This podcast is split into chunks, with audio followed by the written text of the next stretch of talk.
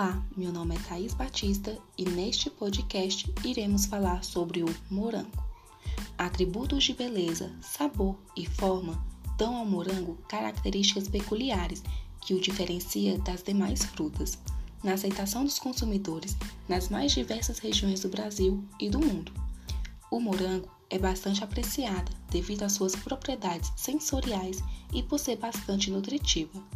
Possui sabor e coloração vermelho vivo, característicos que contribuem para que a fruta in natura ou processada seja apreciada por muitas pessoas.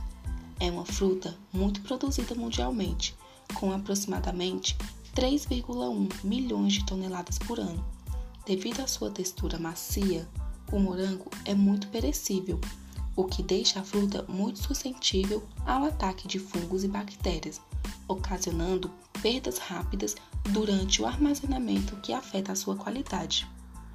O método mais comum para preservar os alimentos é a secagem e o método mais utilizado é a secagem por ar quente, sendo que a transferência de calor do ar para o alimento se dá por convecção.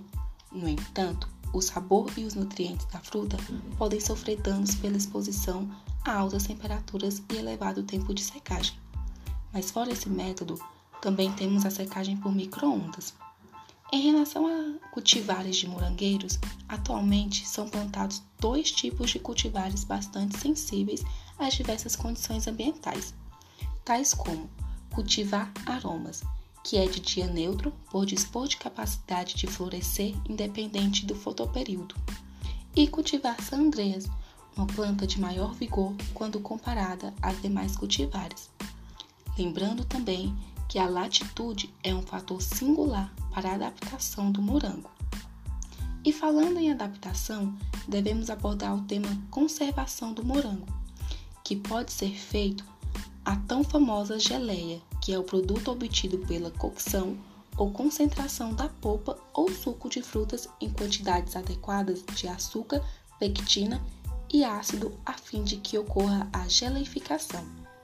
Se adicionado pedaços de frutas, a geleia denomina-se geleiada, que é uma ótima alternativa para se aproveitar as frutas. Não podemos deixar de falar sobre a qualidade de pós-colheita, que abrange a aparência, sabor, aroma, textura e valor nutricional, assim como a presença ou ausência de imperfeição do produto. Esses atributos de qualidade em frutas são decisivos enquanto critérios de compra por parte do consumidor. O sabor do morango é outro aspecto de qualidade importante na determinação de maturação e na definição de compra do fruto, pois o mercado consumidor prefere frutos doces, sobretudo o que serão consumidos in natura.